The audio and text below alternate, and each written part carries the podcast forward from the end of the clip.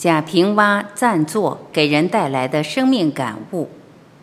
马月霞。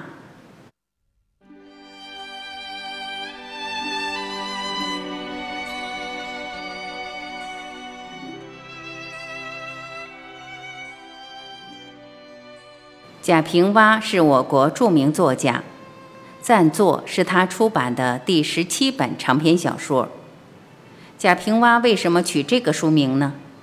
他说：“人生终归不过是一个暂坐的过程而已。”暂坐的背景设在了西京城里，围绕着一家名叫暂坐的茶庄，以及茶庄老板海诺和他的一群女性朋友展开，讲述了他们之间的生活琐事、利益纠葛、个人背后的情爱故事。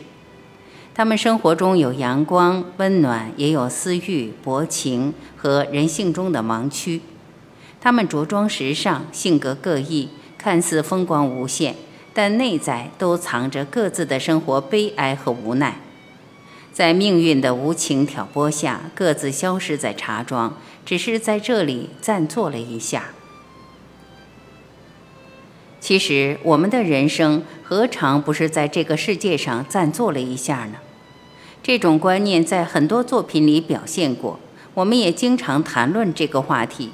尽管这个话题是老生常谈，但只要明白了暂坐这个道理，我们的生活就会变得轻松，变得通透，变得达观，变得快乐。比如说，这两年因为疫情的原因，大到一个国家，小到每一个人，发生了多少变化，发生了多少转折。因为在自然灾害面前，没有天长地久，没有永不改变。时间的军队摧枯拉朽，岁月的铁蹄血肉四溅。所以说，不要说天长地久，不要说来日方长，生命中充满着太多不确定性。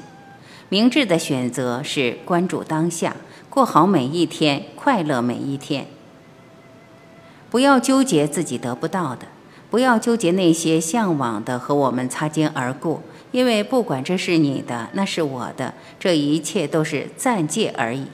到了期限，一定会如数奉还。可能形式不一，却是毫厘不爽。对自己经营的幸福生活，对自己创造的幸福生活，对自己追寻的幸福生活，都要倍加珍惜。幸福不是远在天边，而是近在眼前。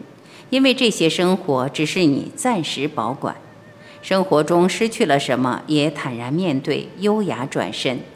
也许你会看到山外青山楼外楼，体验另一种生活况味和人生感悟。我们都有一种体会：越是有成就的人，越是优秀的人，越谦虚。他们关注身边的大事小情，把身边的大事小情做得精美极致。越是没本事的人，反而夸夸其谈，谈论起一个问题来，好像他们见解多么高明。其实这是一种好高骛远。这种人对身边鸡毛蒜皮的生活不屑一顾，所以这种人在生活中不容易进步。贾平凹在书中写道：“开始刮风了，风有时刮得迷失了方向，树上的叶子便哗啦啦的鼓掌。”鼓着鼓着，好多叶子就自己掉下去了。人有时候多么像树上的叶子啊！今天绿莹莹、光闪闪，明天就可能凋零成尘，无影无踪。所以说，活着就要好好珍惜，珍惜生活的每一个内容。幸福的时候就好好享受吧，痛苦的时候就安静的忍受吧。不管活到什么时候，都是活在当下。不管睡在任何地方，都是睡在夜里。在这本小说中，贾平凹对女性的经济独立也是观点分明。他说：“经济不独立，怎么能精神独立呢？”不要说什么是你的靠山，许多靠山都要付出代价，或者说许多靠山都存在着很大不确定性。对着镜子仔细观瞧，镜子里的那个人是谁呢？哇，原来那就是靠山！我的靠山就是我自己呀！什么时候也别忘了，自己好才是真的好。身体健康就是最大资本和财富，聪明才智是开路先锋，专业技能就是成功利器，素质人品、人生格局就是最佳资源。阳光谁也不能垄断，快乐是自备资源。低谷时不气馁，淡定从容也是英雄联盟。所谓成功时必须谦卑，感恩上帝的恩泽，低调的奢华才是生命本真风采。千万不要为情所累，尤其是女人。贾平凹在书中写出了对爱情的拷问：别说我爱你，你爱我，咱们只是都饿了。爱情是什么？是各取所需，是等价交换。如果两者之间失去平衡，婚姻就立马翻车。贾平凹在这本小说中提醒我们：婚姻生活中最重要的是让自己变得越来越优秀，而不是改变对方。如果喋喋不休地改变对方、纠缠对方，那么就让自己活得很卑微，甚至说活得很窝囊。你有原则，对方就不敢暧昧；你越优秀，对方就不轻易撒手。我喜欢读书，我很多自我教育、自我管理都是读优秀作品完成的。我和这些大师交谈，从他们的经历中看到了自己曾经的经历，在他们的感悟中不断完善自己的感悟。就像贾平凹所说，小说的目的不是让我们活得多好，活得多有意义，最后是如何摆脱痛苦，而是关注这些痛苦。我们读书学习。并不一定能找到发家致富的秘诀、大功告成的法宝。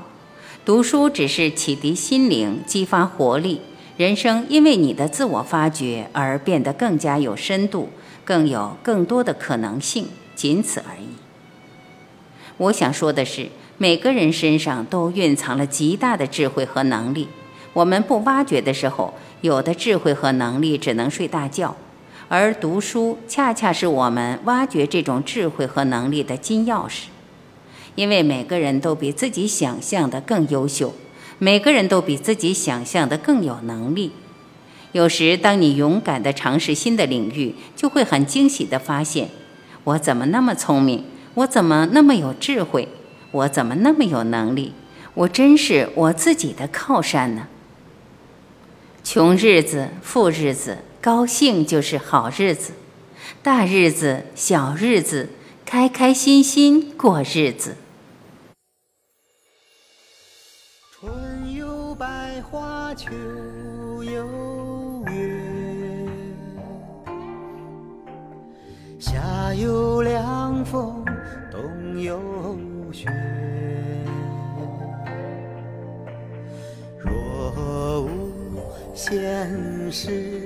挂心头，便是人间好事。